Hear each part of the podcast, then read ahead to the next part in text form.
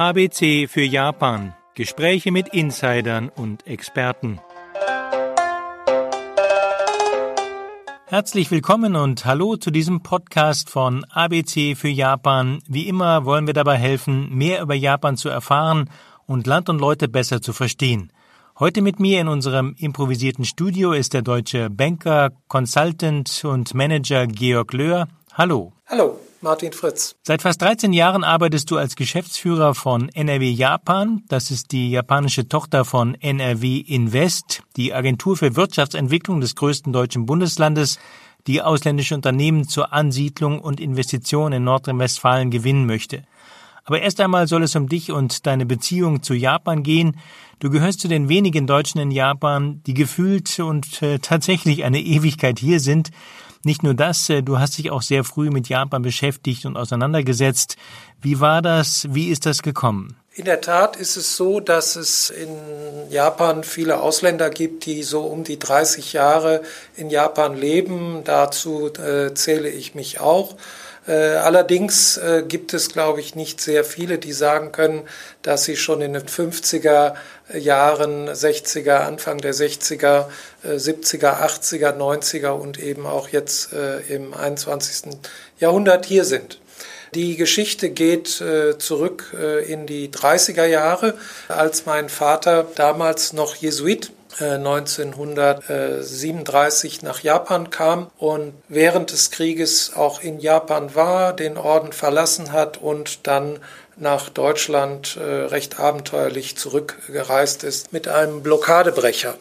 Äh, nach dem Studium äh, in Bonn und kurzer Tätigkeit als Bürgermeister in unserem Heimatort Werl in Westfalen ist er dann in den Auswärtigen Dienst eingetreten, wodurch ich dann 1955 in Tokio dann zur Welt kam. Und wie ging dann deine Beziehung zu Japan weiter? Ich bin äh, mit fünf Jahren dann von Tokio nach Bonn gezogen.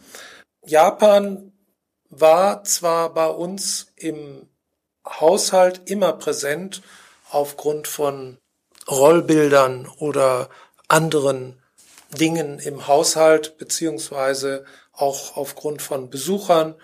Aber ich bin das erste Mal 1974 wieder nach Japan gekommen, damals nach Westjapan.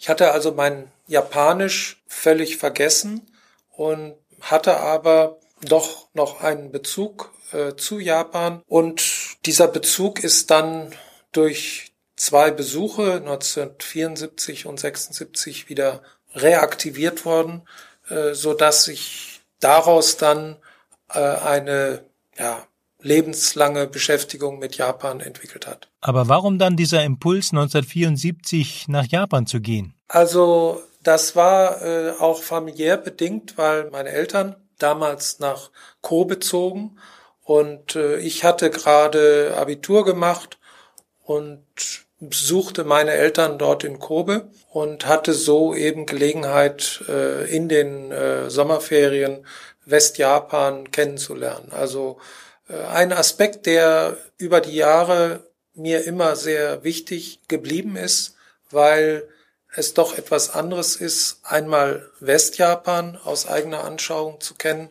und Ostjapan oder Tokio eben aus eigener Anschauung zu kennen. Wo liegen da die Unterschiede? Warum ist das wichtig, diese beiden Teile von Japan gut zu kennen? Wenn man nach Tokio zieht und hier lebt, dann äh, ist man natürlich in einer Metropole mit insgesamt fast 30 Millionen Einwohnern. Man lebt in einem sehr vibrierenden, aktiven Umfeld mit vielen Menschen aus unterschiedlichsten Nationen.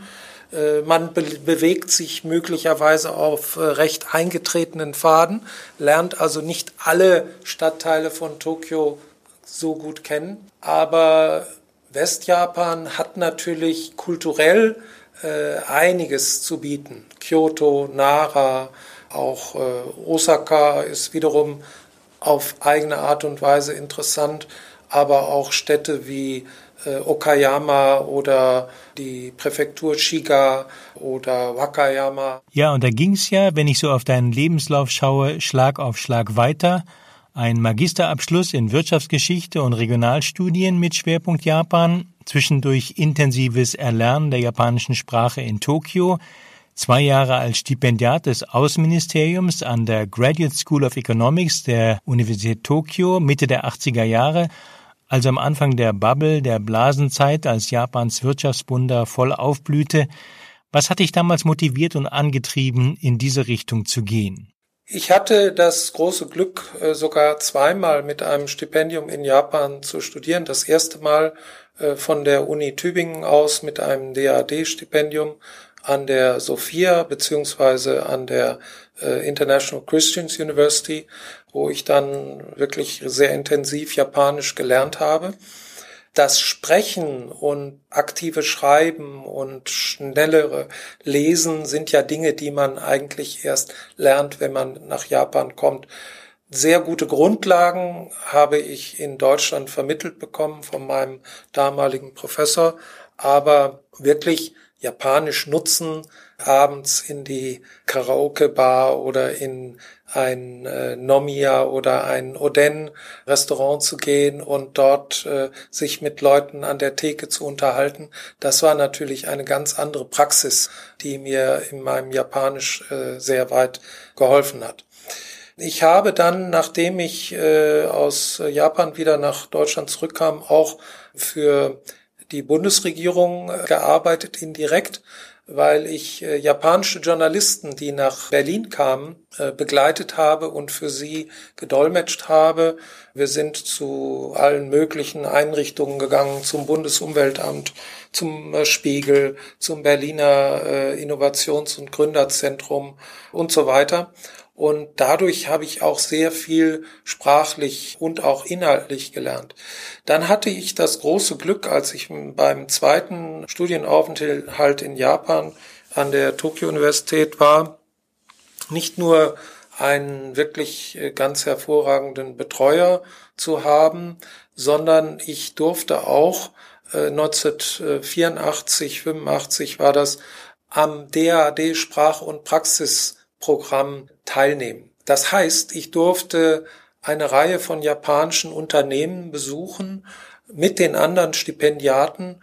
Teilweise habe ich für sie auch gedolmetscht und habe dort einen sehr guten Einblick in die Wirtschaft Japans bekommen. Wir haben damals auch einen Besuch bei der Deutschen Bank gemacht und das war in der Tat der Beginn. Insofern war mein Interesse an Japans Wirtschaft, an einer Tätigkeit für die Wirtschaft geweckt und habe dann mich für den Eintritt bei der äh, BHF Bank entschieden, weil sie ein sehr interessantes äh, Trainee-Programm hatte. Und man kannte die Bank zwar im Allgemeinen nicht, aber sie hatte einen sehr guten Ruf und war auch in Japan einige Jahre bereits mit einer Niederlassung vertreten, was für mich die ganze Sache dann doch sehr attraktiv machte. Also du hast gesagt, du hast bei der BHF Bank angefangen, dann bei der Deutschen Bank, dann der Bayern LB und zuletzt bei der Euro Hypo AG. Heute ist keine einzige deutsche Bank in Japan mehr vertreten, außer der Deutschen Bank und der Commerzbank. Warum ist das so? Wieso haben sich deutsche Banken aus Japan zurückgezogen? Ich denke, das äh, ist eine Vielfalt von, von äh, Gründen. Zum einen liegt es am Gastgeberland, zum anderen liegt es aber auch an der Bankensituation in Deutschland. Ein ganz wesentlicher Einschnitt für die deutschen Banken war sicherlich die Einführung des Euro, wodurch äh, viele Banken, die mit Japan gutes Geschäft hatten im äh, D-Mark-Bereich, über Anleihen oder im Devisenhandel und anderen Bereichen einfach Geschäft verloren haben. Zum anderen muss man auch sagen, dass äh, mit der Einführung von Derivateninstrumenten die technischen Anforderungen ans Geschäft doch erheblich gestiegen sind und das Risikomanagement sehr viel aufwendiger wurde, als es vorher war. Auch die Regularien, die regulatorischen Anforderungen ans Bankgeschäft sind über die Jahre deutlich gestiegen. Das äh, ist natürlich alles auch mit Kosten verbunden und es gibt so gesehen nicht so viele Player, die wirklich also das Geld verdienen, was notwendig ist, um weltweit äh, in dem Bereich äh, bestehen zu können. Selbst eine deutsche Bank musste über die Jahre dann feststellen, dass sie eben doch vielleicht nicht in dieser Liga an erster Stelle spielen kann. Die Gastgeber ihrerseits haben vielleicht auch nicht immer das getan, was den Bankenplatz Tokio wirklich attraktiv gemacht hätte. Sie haben Chancen verpasst im Vergleich zu Singapur oder Hongkong, den Bankenplatz Tokio attraktiv zu halten. Sie waren über Jahre beschäftigt damit, die faulen Kredite ihrer japanischen Banken und die dadurch bedingten Mergers abzuarbeiten. Heute sind äh, japanische Banken, zumindest die großen Banken weltweit, relativ gut aufgestellt. Von daher ist der Finanzplatz Tokio heute äh, sicherlich wiederum mit anderen Augen zu sehen, als das in den 90er Jahren oder bis in die letzten Jahre der Fall war. Blicken wir einmal über die Banken hinaus. Du hast ja die Wirtschaftsentwicklung Japans in den ganzen Jahrzehnten miterlebt. Wie hat sich Japan, wie hat sich die Wirtschaft äh, verändert in dieser Zeit? Wir haben in Japan natürlich immer noch äh, diese Situation, dass wir also Großunternehmen haben, die wie in Deutschland auch einen bestimmten Teil der Wirtschaft abdecken. Aber wir haben ein riesiges Segment an kleinen und mittelständischen Unternehmen, worunter eben auch in Deutschland äh, der, der Mittelstand fällt. In Japan äh, haben wir auch viele mittelständische Unternehmen, die mit Umsatzgrößen von mehreren hundert Millionen Euro oder auch mehr, so dass man sie fast schon nicht mehr zum Mittelstand zählen kann, äh, aktiv sind. Es gibt auf beiden Ländern gibt es die Hidden Champions. In beiden Ländern gibt es auch eine aktive Start-up-Szene seit äh, einigen Jahren. Es äh, ist im Unterschied zu den 80er und 90er Jahren äh, in Japan mittlerweile auch durchaus gesellschaftsfähig geworden, äh, Unternehmen zu kaufen. Also die M&A-Szene ist sehr viel äh, aktiver als noch äh, Ende der 80er oder Anfang der 90er Jahre. Da haben japanische Unternehmen sehr viel gelernt und man darf bei allem Respekt auch für die Exportnation Japan nicht vergessen, dass Japan eben über viele, viele Direktinvestitionen im Ausland, über viele Anlagen nach wie vor einen sehr äh, positiven äh, Zahlungsbilanzausgleich hat. Das heißt, es werden sehr viele Gelder empfangen aus äh, Investitionen im Ausland. Das ist nach wie vor äh, Japans große Stärke. Wenn man auf die Schwächen schaut, dann würde ich sagen, Entscheidungsfreude und die Fähigkeit, schnell zu agieren, das sind sicherlich eher Merkmale, die man woanders findet, aber in Japan nicht. Wir bemerken halt immer wieder, dass es viel Zeit braucht, bis man äh, zu Entscheidungen kommt, bis man Entscheidungen getroffen hat. Aber wenn dann Entscheidungen getroffen worden sind, dann kann es auch schnell vorangehen. Wenn die Maschine einmal angeworfen ist, dann funktionieren auch japanische Unternehmen recht gut. Aber wir leben in einer global vernetzten Welt und Geschwindigkeit ist halt ein ganz wichtiger Faktor. Ein weiterer wichtiger Faktor ist natürlich äh, die Innovationsfähigkeit eines Landes. Und Japan ist weiterhin sehr stark in Innovationen. Äh, in vielen Bereichen, sei es im äh, medizinischen Bereich, im äh, materialwissenschaftlichen Bereich, in ähm, finanzwirtschaftlichen Bereich zum Teil auch, aber auch eben in Maschinenbau. Und es gibt auch eine ganze Reihe interessante Ansätze in der IT-Landschaft, im AI-Bereich, in der Robotik und so weiter. Aber du bist ja Mitte der 80er, Anfang der 90er Jahre hierher gekommen. Damals wurde ja Japan als kommende Supermacht des 21. Jahrhunderts gehandelt. Hättest du dir vorstellen können damals, wie dieser Hype enden würde und wie Japan heute aussehen würde? Ich erinnere mich sehr gut, äh, als ich damals an der äh, Tokyo Universität war, die ja nun die Elite Japans ausbildet, dass das Buch von Ezra Vogel, Japan as Number One, äh, große Wellen schlug.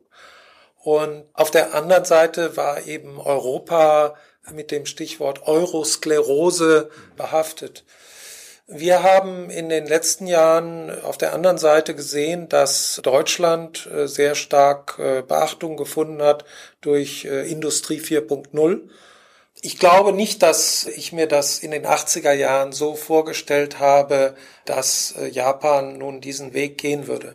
Andererseits, ich habe mich bereits Ende der 80er Jahre Anfang der 90er Jahre mit dem Thema japanischer Wohlfahrtsstaat beschäftigt. Ich habe mich also mit dem Thema soziale Sicherung und anderen Themen äh, schon damals beschäftigt. Und äh, deshalb war mir klar, dass die demografische Entwicklung äh, Japans diesen Weg gehen würde. Aber was heißt das? Heißt das, dass man dann, wie Jim Rogers sagt, äh, ich äh, interessiere mich nicht mehr für Japan, äh, sondern nur noch für China? Das kann ja eigentlich nicht die Antwort sein die Probleme, die Japan jetzt hat, die wird China in wenigen Jahren auch erfahren. Die wird Deutschland auch in Kürze erfahren. Der Unterschied ist, dass Japan das Thema Migration unterm Deckel hält, während wir durch die Aufnahme von mehr als eine Million Flüchtlingen und Migranten in den letzten Jahren einen deutlichen Zuwachs in der Bevölkerung bekommen haben. Wir haben ja auch durch die offenen Grenzen in Europa den großen Vorteil, dass wir eine sehr diverse Arbeitnehmerschaft mittlerweile in Europa haben, gerade auch im Rheinland äh, kann man das beobachten, aber auch in vielen anderen Bundesländern. Ein sehr wichtiger Asset für Deutschland. Dass Japan völlig zu ist, ist eher ein Mythos, weil es gibt durchaus eine Einwanderung. Wir haben im Vergleich zu früher einen sehr viel höheren Anteil von Arbeitnehmern äh, aus China oder aus Südostasien, auch aus Indien teilweise. Das heißt, es gibt schon Zuwachs an Zuwanderung, aber es ist eben deutlich weniger als das, was wir in Europa sehen. Ist das gut oder schlecht? Wie ist da deine Meinung? Ich bin da gespalten, wenn ich ganz ehrlich bin. Ich glaube, dass Japan in der Hinsicht eigentlich einen recht guten Job macht. Nicht nur dadurch, dass äh, eben viele Studenten, die in Japan studiert haben, äh, aufgenommen werden oder dass äh, in bestimmten Branchen Arbeiter und Arbeitnehmerinnen aus anderen Ländern aufgenommen werden, in der Pflege oder in der Bauwirtschaft, überall da, wo sie benötigt werden. Was ich kritisieren würde, ist, dass viele dieser Arbeitnehmer und Arbeitnehmerinnen eben Gastarbeiter bleiben, zumindest im Bewusstsein der Japaner, und eine nachhaltige Integration nur bedingt gelingt. Insbesondere in Krisensituationen, wie wir sie jetzt erleben, erfahren natürlich ausländische Arbeitnehmer in Japan, äh, dass sie nur bedingt Gäste sind oder nur bedingt langfristige Einwohner Japans sind. Von daher denke ich, dass Japan an der Front noch einiges zu bewältigen hat. Nach diesen wirtschaftlichen Rückblicken und Einblicken doch noch einmal zurück zu deinem Lebenslauf. Du hast ja dann einige Bankenstationen absolviert, aber dann hast du ja auch eine grundlegende Entscheidung getroffen für deinen weiteren äh, Karriereweg. Ich habe nach meiner Bankenzeit überlegt, was machst du jetzt? Ich hätte mich natürlich noch bei anderen Banken bewerben können, bei ausländischen Banken und äh, anderen Finanzinstitutionen. Aber ich habe dann gedacht, ich möchte diese Erfahrungen, die ich in der Bankenzeit gewonnen habe, auch in anderer Weise einsetzen. Ich hatte bereits Erfahrungen bei einer Firma, die ursprünglich zu einem deutschen Konzern gehörte, dann aber ein Management-Buyout gemacht hat, äh, diese Firma bei den ersten Schritten in die Unabhängigkeit zu unterstützen und äh, habe mich dann entschlossen, weitere Firmen bei dem Markteintritt in Japan zu beraten. Zu diesem Zweck habe ich im Jahre 2006 auch eine eigene Firma gegründet, die in äh, Wesentlichen in drei Bereichen tätig war. Zum einen ging es auch um Immobilien. weil ich auch äh, Erfahrungen in diesem Bereich hatte. Zum anderen ging es um das Thema Markteintritt und äh, letztlich ging es auch um das Thema Personalberatung, Coaching in einigen Fällen. Über diese Aktivitäten bin ich dann mit Nordrhein-Westfalen in Kontakt gekommen und habe festgestellt, dass die äh, Wirtschaftsförderung Nordrhein-Westfalen eben auch äh, weiter in Japan tätig war. Ich kannte die NRW Japan KK, aber ich hatte keine besonders engen Kontakte dorthin. Da versuchst du ja, das hast du ja vorhin schon gesagt, äh, japanische Unternehmen davon zu überzeugen, dass sie mit Nordrhein-Westfalen Geschäfte machen und dort investieren. Wie schwer ist denn diese Überzeugungsarbeit? Nordrhein-Westfalen hat natürlich den Vorteil, dass wir mit Düsseldorf und äh, einigen anderen Städten im Land bereits ein sehr äh, gutes Fundament haben für die äh, deutsch-japanischen Beziehungen. Diese Beziehungen gehen also zurück äh, bis in die 50er Jahre. 1955 hat Mitsubishi Corporation äh, eine Tochtergesellschaft in Düsseldorf gegründet. 1958 kam die Bank of Tokyo. Es folgten eine ganze Reihe von Handelshäusern. Später kamen auch Hersteller dazu. Äh, Firmen wie Toyota sind in den 70er Jahren dazugekommen. Und Nordrhein-Westfalen war ja damals das Kernland der Bundesrepublik Deutschland, sowohl industriell als auch politisch. Das heißt, wir bauen da auf einem sehr guten Fundament auf und der Name Value von Düsseldorf ist natürlich äh, in Japan schon äh, recht hoch. Nun konkurrierte Nordrhein-Westfalen ja heutzutage mit Bayern als äh, wichtigem neuen Standort von der deutschen Industrie. Welche Argumente führst du äh, in diesem Umfeld äh, für Nordrhein-Westfalen ins Feld? Es stimmt natürlich, dass gerade im Bereich der Automobilindustrie und des Maschinenbaus äh, im süddeutschen Bereich es sehr attraktive Player gibt. Trotzdem ist es so, dass wir Firmen haben, die auch mit diesen Unternehmen Geschäfte tätigen und sich den Standort Düsseldorf oder Nordrhein-Westfalen aussuchen. Wir haben in Nordrhein-Westfalen einfach dadurch, dass wir ein gutes Viertel der Bevölkerung stellen äh, und auch das Bruttosozialprodukt in ähnlicher Größenordnung haben, einen sehr großen Markt.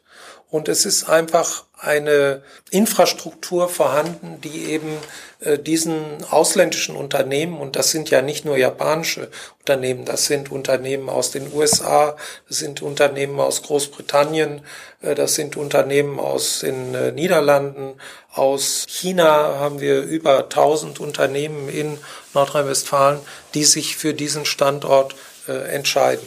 Ja, aber nochmal die Nachfrage, welche Vorteile bietet denn Nordrhein-Westfalen im Vergleich zu anderen Bundesländern? Die Vorteile äh, eines Standorts Nordrhein-Westfalen liegen sicherlich nicht nur darin, äh, dass man diese japanische Infrastruktur hat, weil japanische Schulen oder japanische Restaurants und ähnliches gibt es auch mittlerweile in einigen anderen Bundesländern. Aber das Geschäft entwickeln und die Geschäftskontakte knüpfen lässt sich von Nordrhein-Westfalen immer noch sehr gut bewältigen. Hinzu kommt, dass wir mit über 70 Universitäten und sieben Universitätskrankenhäusern, Kliniken äh, und anderen auch hervorragende Voraussetzungen für die Zusammenarbeit sowohl zwischen Japan und Deutschland als auch vor Ort eben bieten was sich in einer Reihe von Investitionen über die Jahre als sehr äh, hilfreich erwiesen hat. So hat zum Beispiel die Firma Denso äh, in Wegberg bei Aachen ein größeres Forschungs- und Entwicklungszentrum aufgebaut.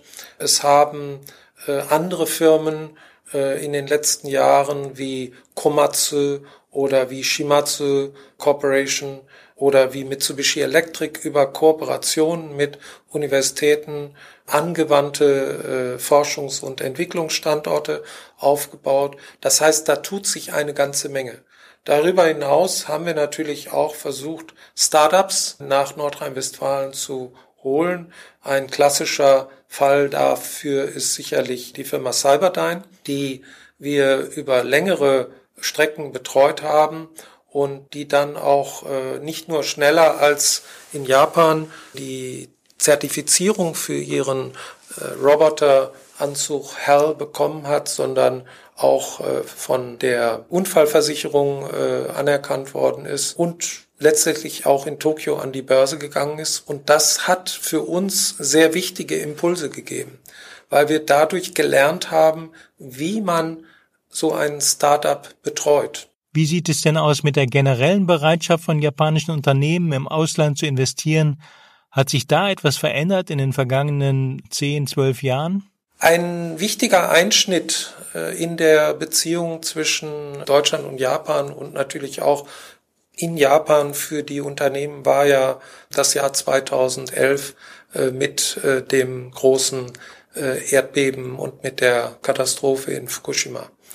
Damals wurden ja die Supply Chains unterbrochen und man hat gemerkt, wie anfällig manche Branchen sind für Unterbrechungen der Supply Chain. Das hat unter anderem dazu beigetragen, dass eben japanische Unternehmen sich stärker äh, darauf fokussieren, im Ausland tätig zu werden.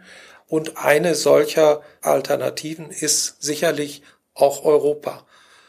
Europa steht mit Sicherheit nicht an oberster Stelle auf der Agenda Japans. Das ist ja, wenn man das jetzt umkehrt, auch in Europa so, dass natürlich Ost- oder Zentraleuropa für Deutschland auch eine enorm wichtige Bedeutung hat.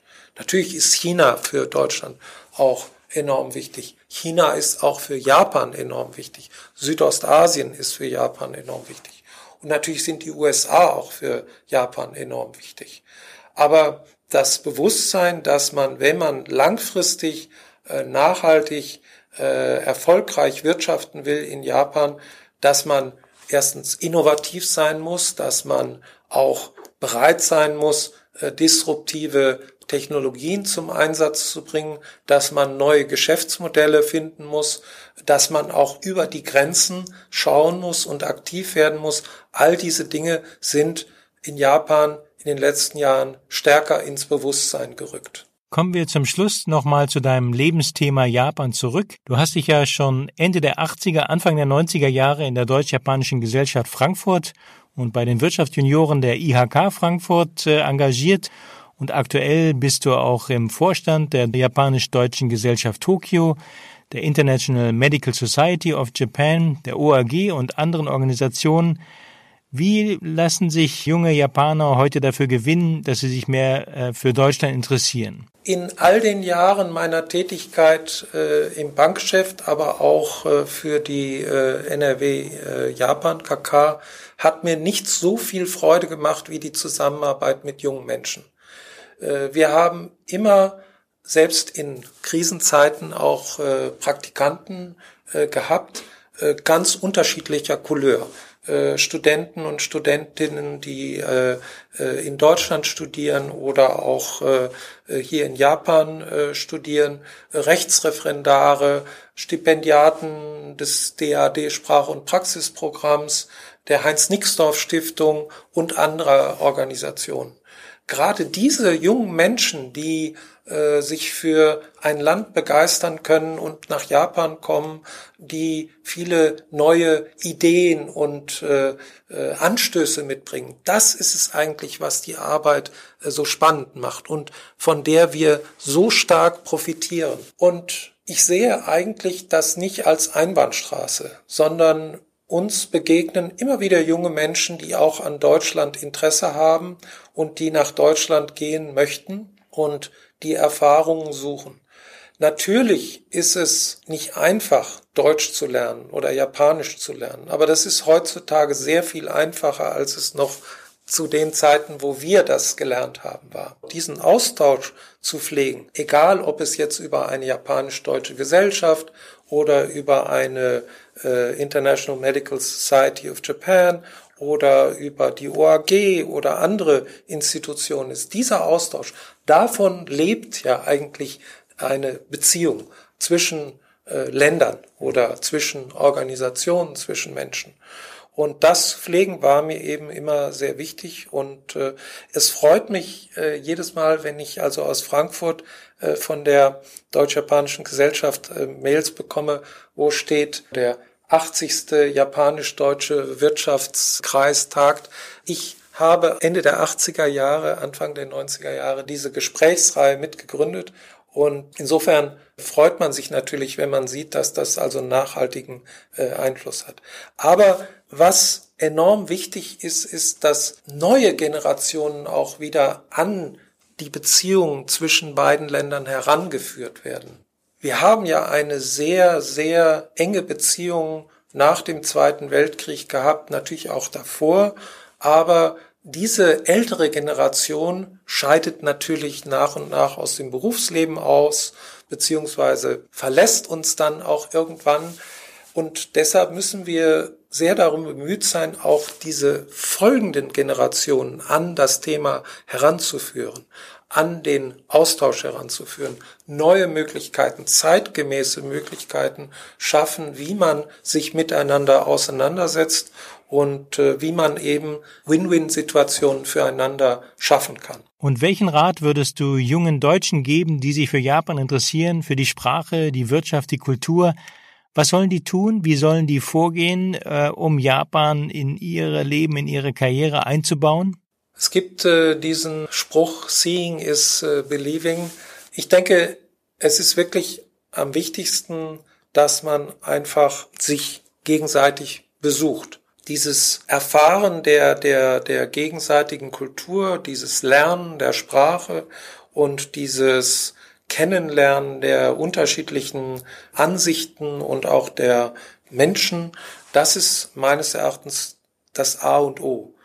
Es spielt auch letztendlich keine Rolle, ob man sich am Anfang für nur für Manga interessiert oder für irgendetwas anderes, japanische Gartenbaukunst oder äh, andere Dinge. Das Interesse an Japan entwickelt sich mit der Zeit und umgekehrt auch das Interesse an Deutschland.